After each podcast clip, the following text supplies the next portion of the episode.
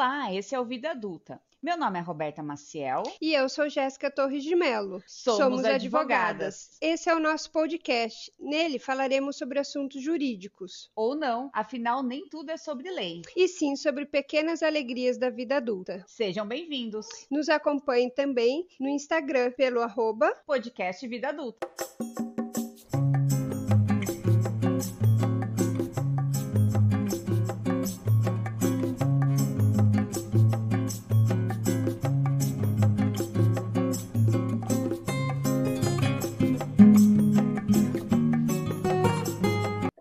Voltamos para mais um episódio do nosso querido podcast. E eu não, não sei se o nosso convidado sabe, mas a gente sempre traz para cada episódio uma, uma frase, um texto. E hoje a gente já vai começar direto com essa frase. Vamos lá. É um trecho do livro de Dom Casmurro, abre aspas. É pecado sonhar? Não, Capitu, nunca foi. Então por que essa divindade nos dá golpes tão fortes de realidade e parte os nossos sonhos. Divindade não destrói sonhos, Capitu. Somos nós que ficamos esperando ao invés de fazer acontecer. Fecha aspas. Eu posso dizer que apesar de o nosso convidado ser sim um verdadeiro admirador de Machado de Assis e não só admirador, como ele escreveu um livro sobre é, as histórias, a, a, vida de Machado no, né, em relação às, a toda a literatura de Machado de Assis. Diferentemente desse trecho do livro de Dom Dom Casmurro, ele não esperou acontecer. Ele fez e aconteceu no mundo jurídico de um modo tão impressionante que ele deixa já um legado de ousadia, de inovação e de espírito empreendedor. Estamos falando de quem, hein, Roberto? Estamos falando do advogado, jornalista, editor e fundador do portal jurídico Migalhas e escritor do Código de Machado de Assis. Miguel Matos, seja muito bem-vindo. Muito obrigado, Jéssica, muito obrigado, Roberto. É um prazer estar aqui com vocês para a gente poder conversar um pouco sobre direito, mas nem tanto. Não é só sobre isso, a gente sempre fala é, na nossa entrada. É verdade, mas... eu errei aqui o refrão, desculpa. É, mas, sobre isso, isso é ótimo. Porque nem, porque... Tudo, é, nem tudo são, é lei, né? Como é que é? É isso. Nem tudo é sobre lei. Sensacional. Fala um pouquinho da sua história, Miguel, para gente. Se apresente para os nossos ouvintes que ainda não é, te conhecem. Com o maior prazer. Eu sou um jornalista frustrado e um advogado frustrado também. Porque, na verdade, eu queria fazer jornalismo e acabei fazendo direito. E comecei a vida como advogado, mas logo no começo da carreira aconteceu algo inesperado. Eu comecei a mandar notícias para algumas pessoas, fazendo alguns comentários. Engraçado que na internet tem muitas histórias assim, né? E, e, e elas são verdadeiras. O que aconteceu comigo foi exatamente isso que eu, eu vou narrar. Eu me formei, eu me formei em Franca, uma faculdade excelente, a Faculdade de Direito de Franca, mas durante o curso eu, como a maioria de todos os estudantes, não estuda muito. E acabei não estudando muito e quando eu me formei, eu achei que eu ia ser um péssimo advogado porque não tinha estudado. Então, resolvi fazer tudo tudo de novo. Resolvi estudar o curso de direito de novo. Meu Deus. Me programei para acordar todo dia pelas três da manhã para ler todos os livros. Eu queria ler, eu era correspondente jurídico de alguns escritórios em Ribeirão Preto e então eu tinha tempo. Então eu comecei a acordar três horas da manhã e eu comecei, me programei, fiz uma estante de livros e falei, vou estudar tudo de novo. Só que antes de eu estudar, eu entrava na internet para ver uns jornais, fazia um café e dava uma olhada nos jornais. E naquela época, a gente está ficando velho e as pessoas não lembram, mas a internet era linha de escada, a gente tinha que acionar um provedor, aí fazer pi, pi, pi, pi, pi. É, tinha todo um barulhinho, é dessa época. aí conectava ball, né? E aí era mais rápido se você utilizasse a internet às três da manhã, porque você não tinha competição, porque a internet era ela não tinha link dedicado, então todo mundo usufruía. Então, Nesse horário não tinha ninguém usando, então era bem rápido. Então eu conseguia ler os jornais muito rápido, os jornais já estavam online. E aí eu mandava para algumas pessoas, quando eu via algumas notícias, e fazia alguns comentários. E as pessoas começaram, e eu mandava três e meia da manhã, três e meia da manhã, esses e-mails, e as pessoas chegavam então no trabalho cedo e já se deparavam com aquelas notícias já comentadas. Então, para eles, eu estava fazendo um favor muito grande. Né? Naquela época, não, veja, as pessoas não recebiam e-mail. Quando chegava um e-mail, era uma festa. Pô, recebia um e-mail. Porque não tinha spam, não tinha essa coisa. Então, a hora que começou a volumar o número de pessoas pedindo para eu mandar essas notícias, ó, também manda para mim, manda para fulano. Ah, vou fazer uma coisa só e mando para as pessoas. E começou assim, mandando para 10 pessoas, um negócio que eu chamei de migalhas. E aí fiz esse jornalzinho assim pela internet então, todo dia, três horas da manhã, eu chegava lá, fazia, 15 minutos fazia e mandava. Bom, esses 10 viraram 100, viraram mil, viraram 10 mil, 100 mil. Hoje, são, hoje nós temos mais ou menos um milhão de leitores. Então, aquela coisa foi ficando, claro, mudou a essência um pouco, mas a, quer dizer, a essência não mudou, mudou a forma, mudou, mudaram as coisas, mas a essência não mudou, que é tentar passar uma informação com um olhar crítico, que na verdade é um antijornalismo para muita gente, o Migalhas é meio, tem um pouco de humor, tem um pouco de, de brincadeira, assim, para tentar dar uma leveza para o meio jurídico. Então foi isso, é isso que é o Migalhas, é isso que eu, que eu sou, vivo de migalhas, eu costumo dizer.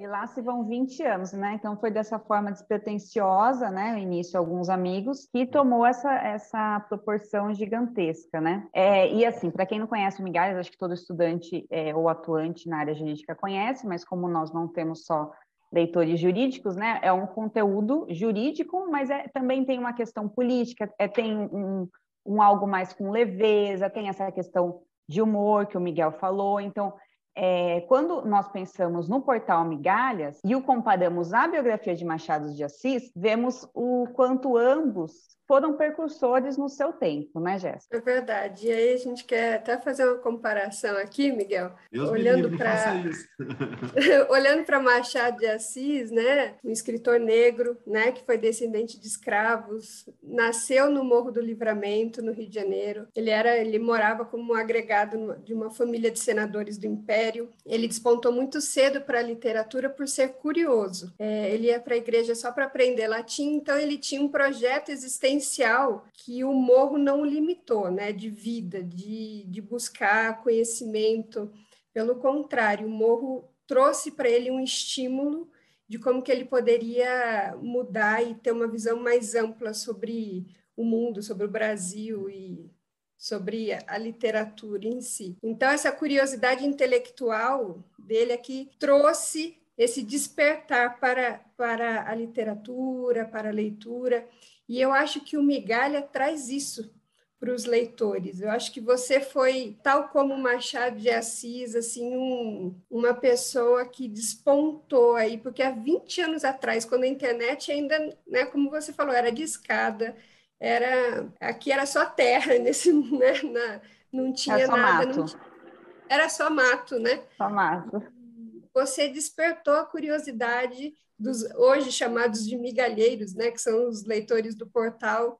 E você fez isso de uma forma tão prematura, tão, tão interessante, que não é à toa que o Migalhas é, é, é reconhecido, assim como o Machado de Assis o é. Jéssica, eu agradeço demais a sua comparação, mas eu não vou aceitar ela.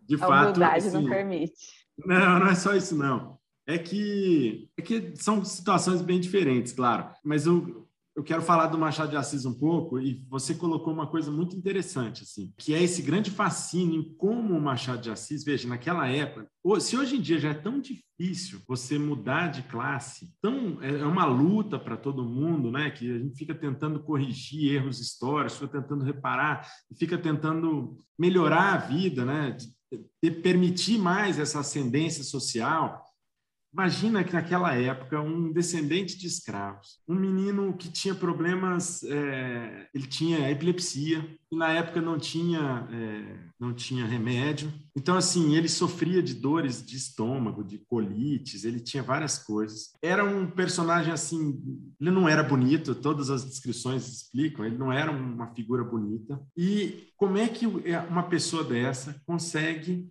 e não estudou em escola nenhuma, não há nenhum registro de escola, nenhum registro. Dizem que ele teria, na, com a madrasta dele, que, que vendia doces numa escola, ele teria talvez estudado nessa escola, mas não há registro nenhum. Depois dizem que ele teria sido coroinha, é por isso que ele aprendeu latim nessa igreja com aquele compadre que chama Antônio Sarmento. Ele, na verdade, assim, não há registro, as igrejas são muito, muito, tem muitos registros nas igrejas. Então, o, todas as pesquisas históricas, muitas delas são feitas nas igrejas, porque tem todos os registros batismal, tem todo o registro de tudo. E tem todos os coroinhas dessa época. Ele não foi um coroinha também. Então, assim, ele tinha alguma ligação com o padre e, e ia lá, ajudava, podia até ajudar na missa. Ele que era relativamente agnóstico até. Ele ia lá ajudar na missa e talvez é, aprendeu por ali. Mas ele não tem registro que ele foi coroinha, quer dizer, ele não tem registro de nada no Machado de Assis. Como é que essa figura, então, de repente, e até relativamente novo, assim, ele com poucos anos, é, já tinha, com, com 20 anos, já tinha poesia publicada em jornal, trabalhava em jornal, e, por exemplo, com 30 anos já era uma pessoa de renome no Rio de Janeiro. Claro que as coisas mais rápidas, né? Então, assim, é muito interessante esse, esse, esse dado, assim, como é que ele conseguiu saber tanto, né? Como é que ele conseguiu ter tanta cultura? É impressionante como ele. É, você falou a curiosidade, é isso, é, é, muito isso, uma vocação também, né? Alguma coisa. É, e também tem algo que nós não conseguimos explicar. Esse é o, é o, o mistério do Machado de Assis.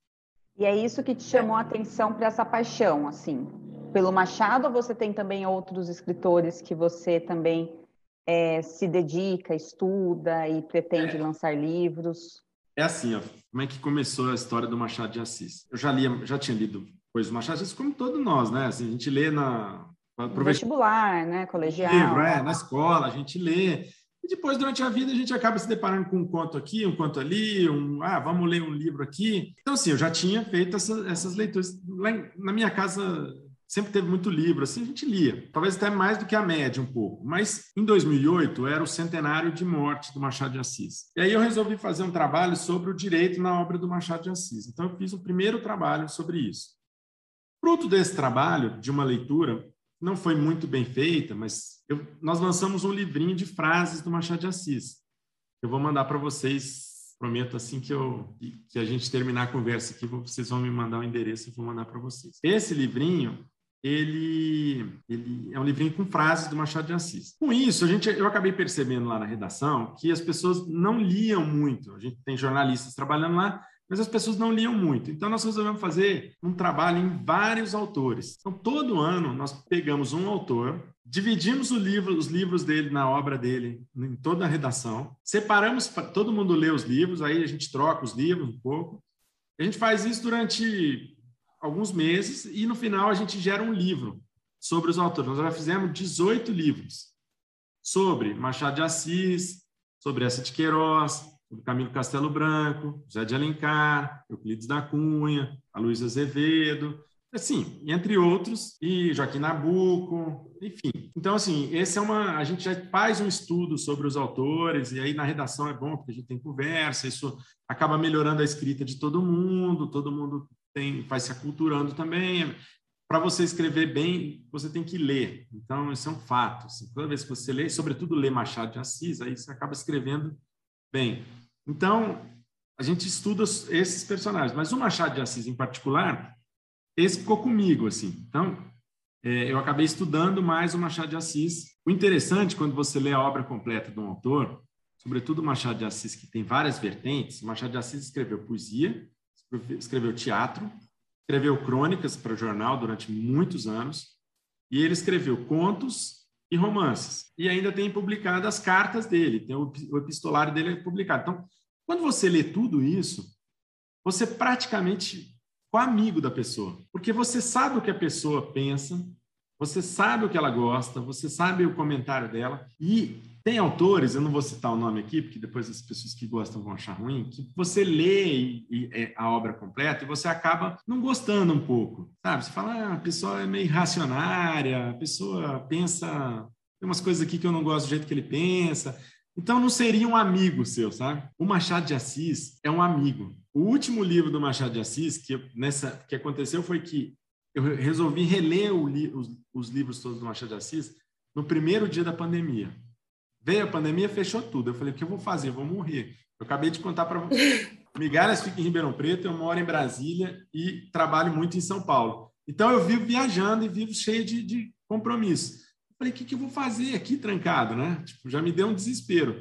Aí eu falei, ah, vou ler o livro do Machado de Assis. Então, da mesma forma como eu comecei o Migalhas, meio determinado, assim, vou fazer um negócio, eu falei, vou ler o Machado de Assis. Então, tem essas, esses...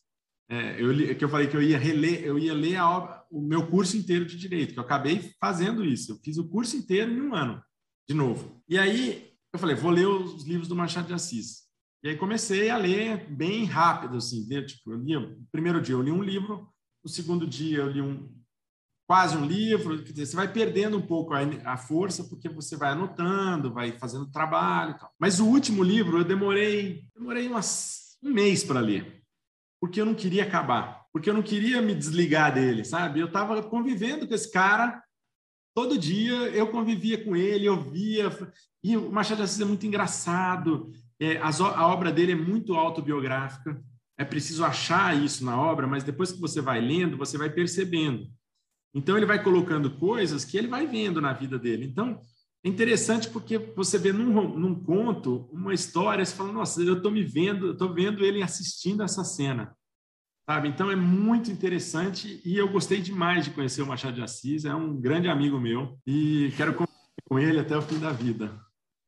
É interessante. Essa questão da, da, da biografia dele com as obras, né? Estava é, também eu confesso que eu peguei aqui, revisitei Machado de Assis aqui para o nosso podcast, é, além do, do Migalhas, que a gente ainda vai falar bastante aqui, mas eu revisitei Machado de Assis, porque Machado de Assis eu, eu li na minha infância, né, minha adolescência, assim por dizer, e nunca mais é, voltei à leitura. E eu me lembrei, assim, de algo que estava...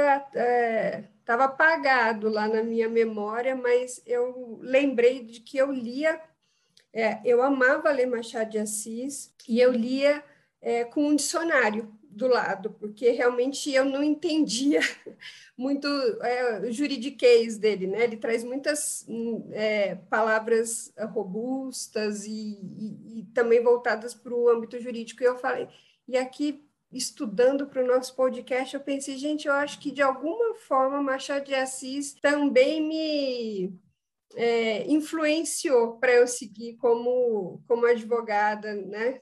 16 anos já atuando, e eu falei, acho que eu fui influenciada positivamente por Machado de Assis. Não tinha me dado conta e acho que eu vou fazer como você, viu, Miguel? Acho que eu vou.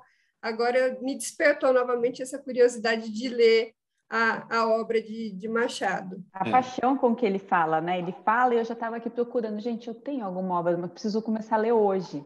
Porque ele passa, né, com esse amor, a gente fala, gente, eu preciso ser amiga do Machado de Assis, entendeu? Por é. essa proximidade que ele tem. Não, mas tem contos, assim, que são absolutamente deliciosos, assim, de ler. Muito engraçados, assim, tipo, eu me pegava rindo aqui, assim, os, ele tem uma ironia, né? Ele trabalha, trabalha com a ironia de uma forma muito interessante, é muito legal, é muito legal. Nem tudo... Eu li nem... também... Ei, mas vocês querem falar de lei? a gente vai chegar lá ainda, né? Então, não, mas queria... falando da, da questão da, da, biografia, né? Memórias Póstumas de Brás Cubas, onde ele fala do ébrio, eu acredito que ele faça essa correlação com a epilepsia de alguma forma, né? de, de forma metafórica. Ele, de forma metafórica, com certeza, ele falava, mas é, é um, um dado interessante, assim, ele, não, ele nunca falou sobre isso em nenhuma, em, em nenhuma obra, em nenhuma carta. Né? Ele falou em algumas cartas sobre um mal que ele sofria, mas ele não fala nome, ele nunca falava, era uma palavra proibida para ele. É, Machado de Assis tinha uns traumas, assim, é, que é absolutamente normal em qualquer pessoa, né? Então ele evitava esses comentários, assim, então ele não falava sobre isso.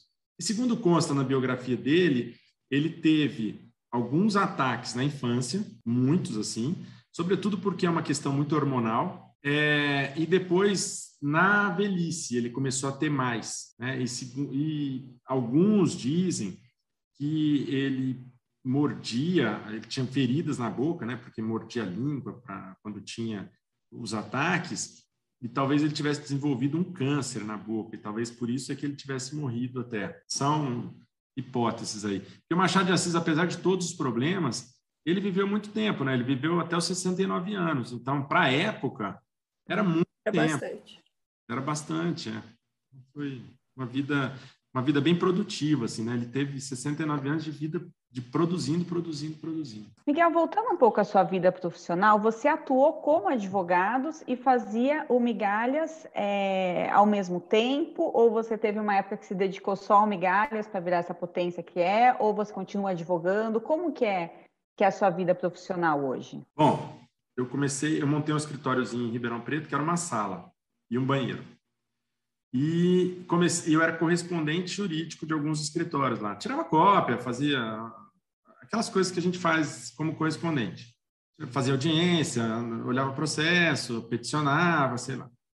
Mas era pouca coisa, então me permitia esse estudo, que é o que eu queria fazer no começo, para poder virar gente, vamos dizer assim. E eu comecei o Migalhas, então, logo no, assim, logo no começo assim desse, desse trabalho. E aí o Migalhas era assim, das três da manhã até as três e meia eu fazia isso aí, lia jornais tal, depois eu estudava. Depois de uma semana foi das, sei lá, depois de um mês foi das três às três e quarenta e cinco. Depois das três às quatro, das três às cinco, aquele negócio foi foi, foi entrando na minha vida até um ponto que eu tinha eu não tinha não tinha mais dia, não tinha noite, não tinha sábado, não tinha domingo, eu tinha porque, veja, eu tinha que fazer tudo sozinho, eu era sozinho. Eu tinha, eu cheguei um, chegou um dia que eu não consegui, como eu não ia mais embora do escritório, porque eu tinha que ficar pegando os e-mails, porque a pessoa falava, ah, manda para fulano, fulano, fulano, aí manda para fulano, eu tinha que organizar isso tudo em caixas de e-mail, era uma coisa assim.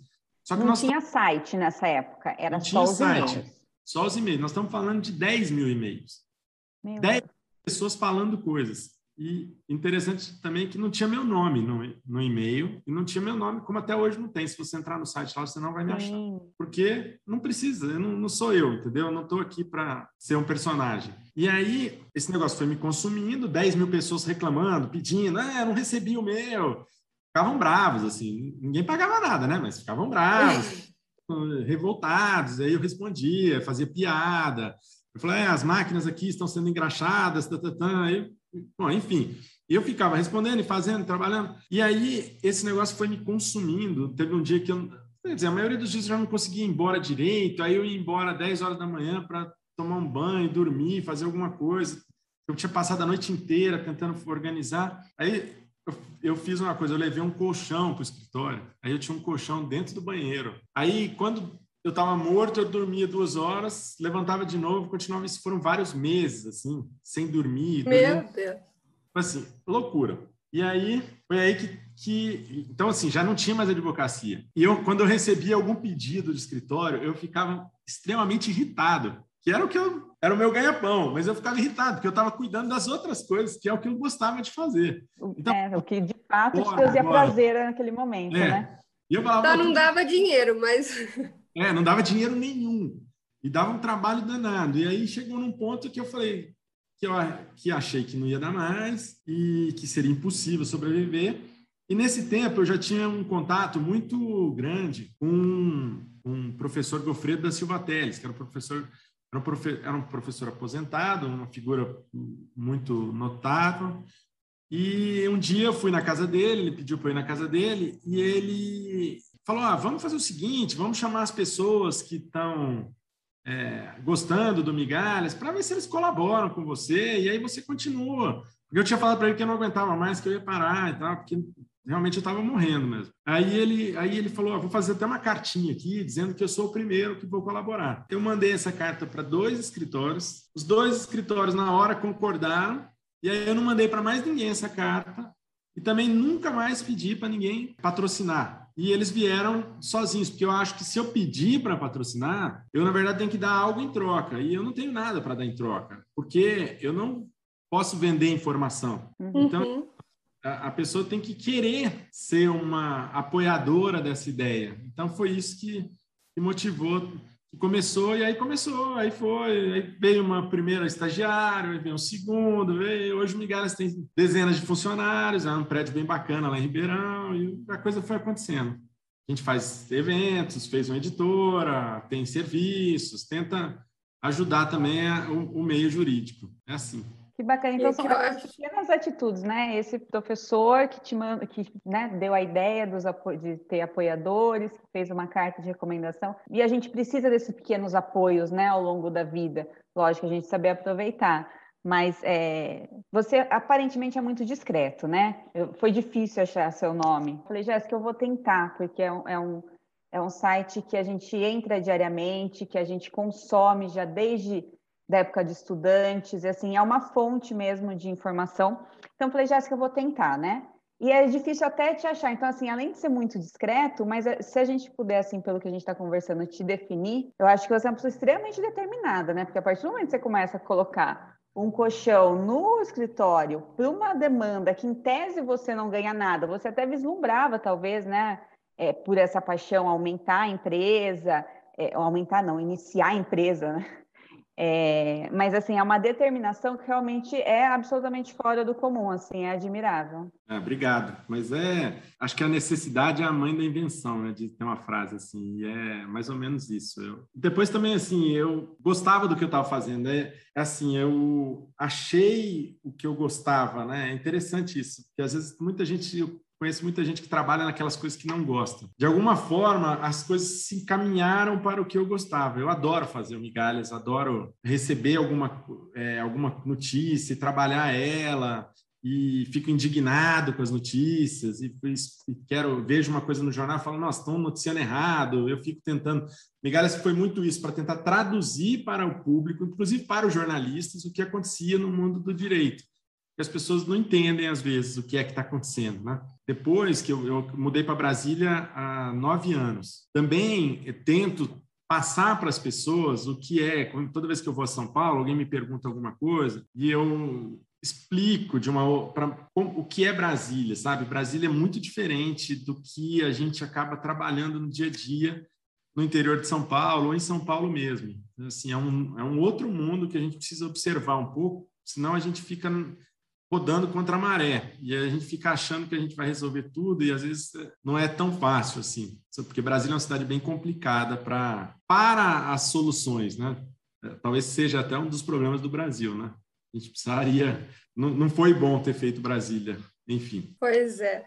Mas ainda falando do migalhas, Miguel, pensando também nisso que o Roberto falou na sua descrição, eu acho que até na sua simplicidade, da forma como você coloca, para mim, a descrição do site do Migalhas é assim espetacular. No, mostra a maior simplicidade e sabedoria em poucas palavras, né? Se você me permitir, eu vou ler aqui para os nossos ouvintes que é, fala assim na apresentação do site.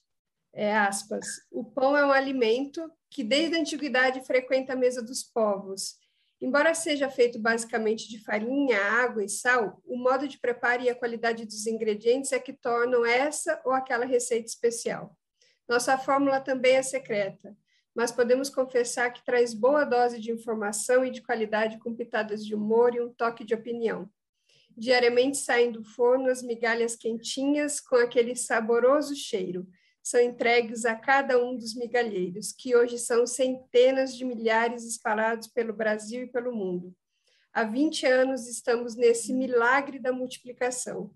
E embora a cozinha esteja mais moderna, com toda a parafernália dos novos tempos, o jeitão de fazer continua sendo o mesmo, com indefectível toque caseiro. Gente, eu acho espetacular essa essa simplicidade toda e vocês conseguiram se aperfeiçoar ao longo do tempo, como é, traz aqui, né? Vocês hoje estão nas redes sociais, YouTube, Instagram, Facebook, enfim, vocês mantiveram aí firmes e fortes durante todo esse esse período, né? É, foi assim, foi acontecendo, né? Foi, um, foi a, a, coisa foi acontecendo de uma maneira orgânica e que foi crescendo aos poucos. Então foi e depois tem uma coisa interessante em comunicação, em jornalismo, assim. É, você precisa ficar velho o, jornal precisa ficar velho para ele ter credibilidade. Quando, quando pode a melhor pessoa do mundo montar um jornal, a pessoa fica assim, ah, espera aí, foi fulano que disse. Então, de, demanda tempo, entendeu? Então,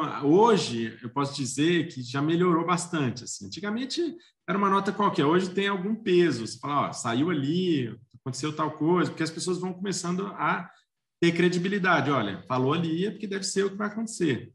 Então, assim, tem os leitores vão aos poucos e a sociedade vai aos poucos entendendo, olha, ali tá, tem um negócio certo, tem um negócio real. E esse cuidado com a informação que a gente tem lá no Migalhas é, assim, primordial, sabe? A gente tem muito cuidado. Sabe que dali não sai uma fake news, né? Ó, a, Sabe a, que dali a notícia é... Não, e tem outra coisa interessante. Tem outra coisa, assim, a imprensa pode fazer muita maldade. E a maldade pode ser, às vezes, até sem querer. Então, por exemplo, eu acabei de fechar o informativo de hoje. Assim, agora há pouco, era às oito e pouco. Tinha uma nota de um candidato de uma seccional que, que ontem teve eleição no Estado, na OAB. Um candidato estava muito na frente na apuração e fez um vídeo comemorando. Mas no final a eleição virou e ele perdeu. E então tinha uma nota falando sobre isso. E eu discuti com o pessoal lá na redação, falei, oh, gente, ele perdeu a eleição, fez uma coisa errada, está completamente triste, para que, que a gente vai noticiar isso agora? Entendeu? Para que, que eu vou mostrar para o Brasil inteiro, para um milhão de pessoas, que o fulano fez isso? Então, assim, veja, não tem maldade nossa, porque nós não temos nada contra a pessoa, nem conheço a pessoa. Mas vamos tirar essa nota para não causar um mal para a pessoa. Então, o Migales tem muito disso. Assim, ele não quer causar o um mal para as pessoas, e essa seria uma notícia boba, sabe? que no, na verdade só tinha um sentido. O cara que ganhou vai à desporra. E nem nossa uhum. não temos interesse em ninguém, nem conhecemos, né? E provavelmente deve ser uma boa pessoa, então não tem sentido nenhum. Então... Essa responsabilidade, né? É. Até talvez afetiva, né? De empatia com o próximo. E eu acho que o leitor percebe isso, sabe? Sim, é uma coisa que aos poucos o leitor vai percebendo. Eu estava num evento lá em Lisboa eh, essa semana passada e um ministro falou: "É, vocês viram tal, você viu tal coisa?" Eu falei: "Eu vi, tal. Você não noticiou, né? Você não noticia essas coisas, né?" Eu falei: "É, não noticiei porque achei que era desagradável, que era um, um acontecido com uma ministra, uma, uma situação que aconteceu." Eu falei: "Ah, então." Ele falou: "Ah, tá, então tá." Assim, no fundo as pessoas percebem que tem, vamos dizer assim, um bom gosto na, na forma de noticiar. Então, não tem nada apelativo. Acho que é, é isso. Essa é a essência né, do Migalhas.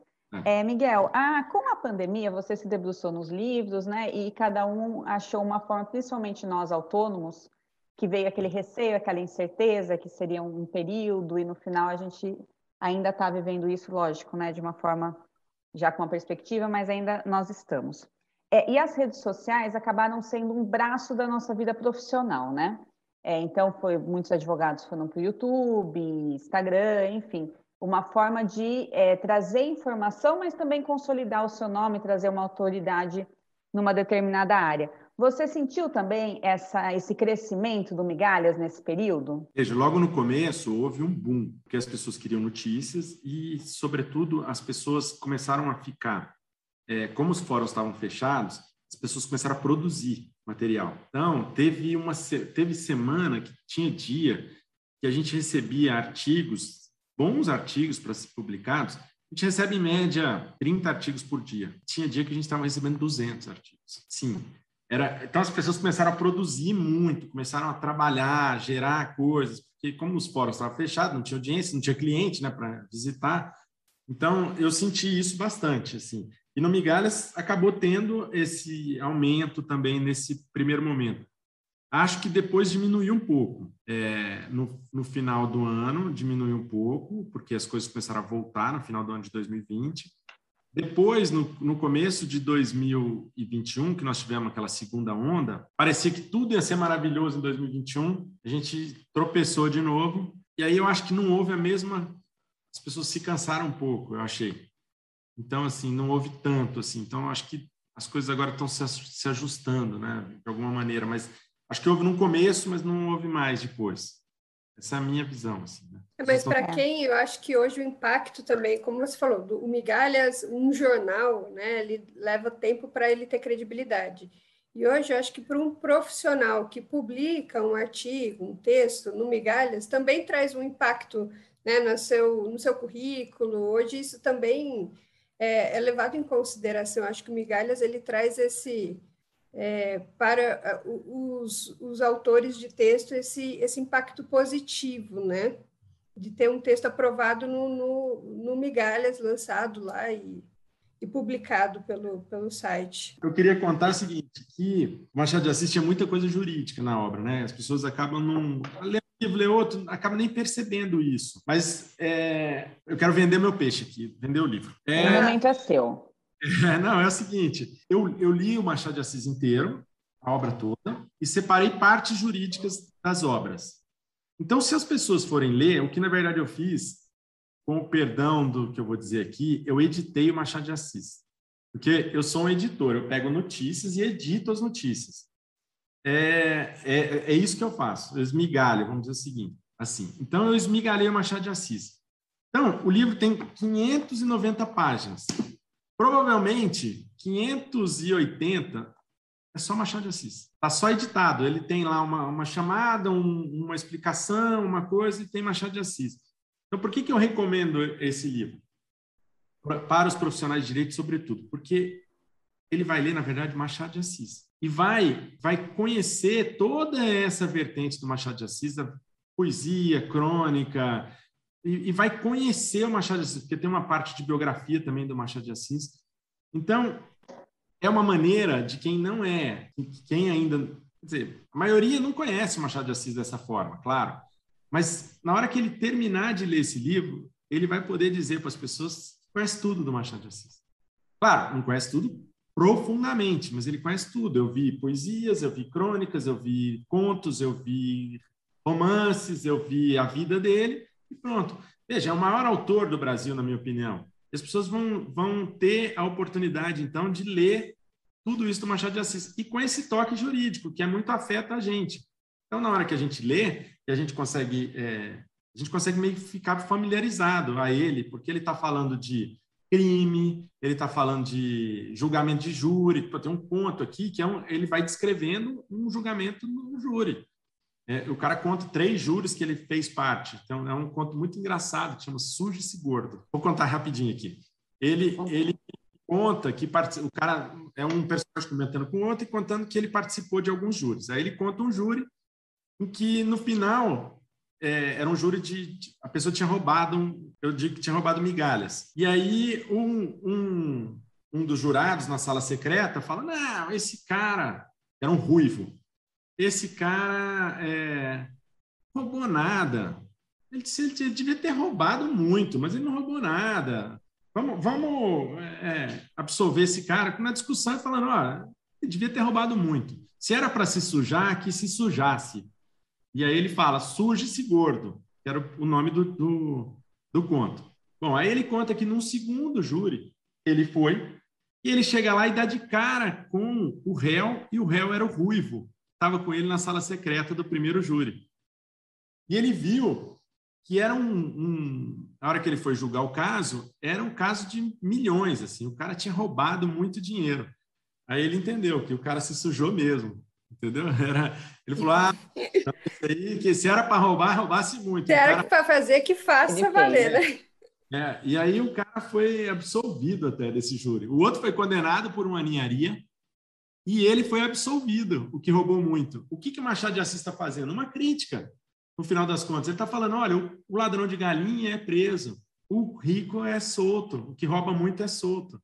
Então, é, tem muito isso do Machado de Assis. Essa crítica, ela está, na verdade, incutida. Na hora que você termina, você fala: o que, que Machado de Assis está querendo me dizer com isso? No fundo, é isso. Olha, o pobre coitado lá foi condenado e o outro foi solto. Igual a isso, tem várias coisas. Assim, Machado de Assis... Embargo de terceiro, né? quando ele é. fala da questão da, da, da, da traição, né? até de, de Capitu com... É. É, Capitu trai Bentinho, né? com Escobar, enfim. Então, não, então veja, no caso do, do, do do Dom Casmurro, para mim é claro ali que ele faz, ele faz, ele até coloca uma terminologia jurídica, uma discussão, porque o Bentinho era advogado, a gente até esquece disso, a gente lê o livro pensando no romance, nas coisas, mas o Bentinho era um advogado. E, então, assim, tem muita coisa jurídica, mas se trata de feminicídio. Ele defende o voto das mulheres em 1860, quando, na verdade, só foi possível em 1930. Ele, ele tem dois contos muito interessantes em que ele deixa no ar que a mulher estava sendo agredida pelo marido. Ou seja, violência doméstica já estava na obra do Machado de Assis. Ele não colocou aquilo à toa, ele colocou porque era uma crítica que ele estava colocando. Então, todas essas questões que hoje são absolutamente contemporâneas, na verdade já estavam, ele já tratava. Então, são, é coisa muito interessante. Muito interessante. Vale e a pena. tudo isso você traz no seu livro, que é o Código de Machado de Assis, é isso? Exatamente. Aonde que os é, nossos ouvintes encontram para comprar? É só dar um Google, Código de Machado de Assis.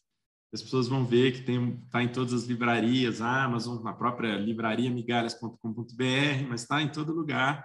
E tem, é, tem nas livrarias físicas também, com menor número, mas se, se encomendar, obviamente chega. Mas como todo mundo compra pela internet, a gente resolveu acabar não, não colocando em muitas livrarias. Que hoje é um problema também, porque as livrarias elas acabam tendo um, as grandes editoras acabam consumindo as livrarias assim e dificultam um pouco a entrada de é, autores obscuros como eu. Miguel, só para a gente encerrar então, fala para a gente sobre a sua perspectiva o que, que você se assemelha a Machado de Assis? O que, que te identifica a Machado de Assis? Miguel e Machado de Assis. Nunca parei para pensar nisso, mas tentando pensar rapidamente, guardadas as devidas gigantescas e imensas é, graus de comparação, eu diria que é o seguinte: o Machado de Assis ele evitava algumas polêmicas, porque ele convivia havia uma certa crítica, há uma certa crítica ao Machado de Assis sobre isso.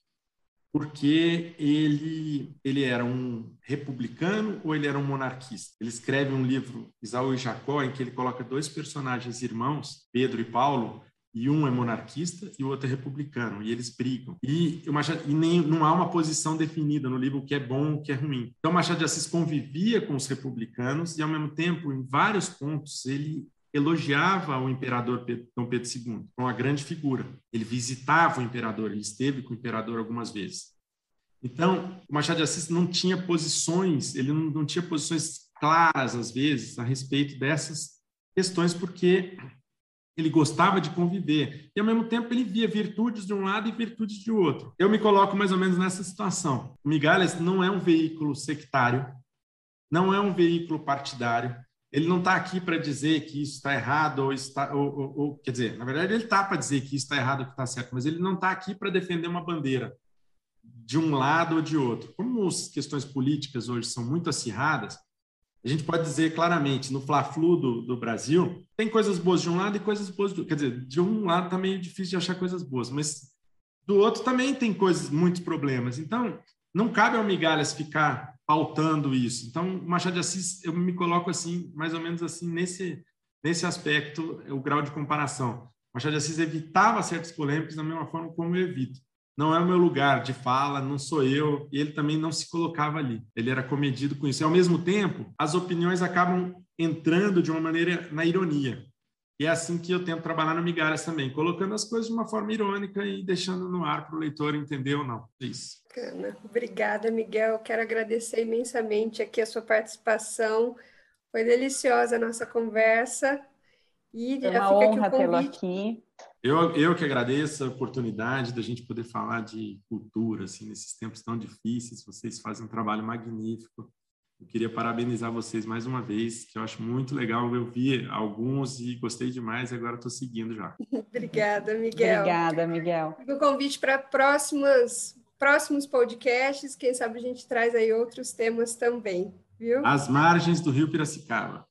É isso sim, aí. Sim, Fica o convite para vir aqui também nos visitar. A gente grava um ao vivo aqui. Tá bem, perfeito. Obrigado. Muito obrigada, viu, Miguel? Obrigada.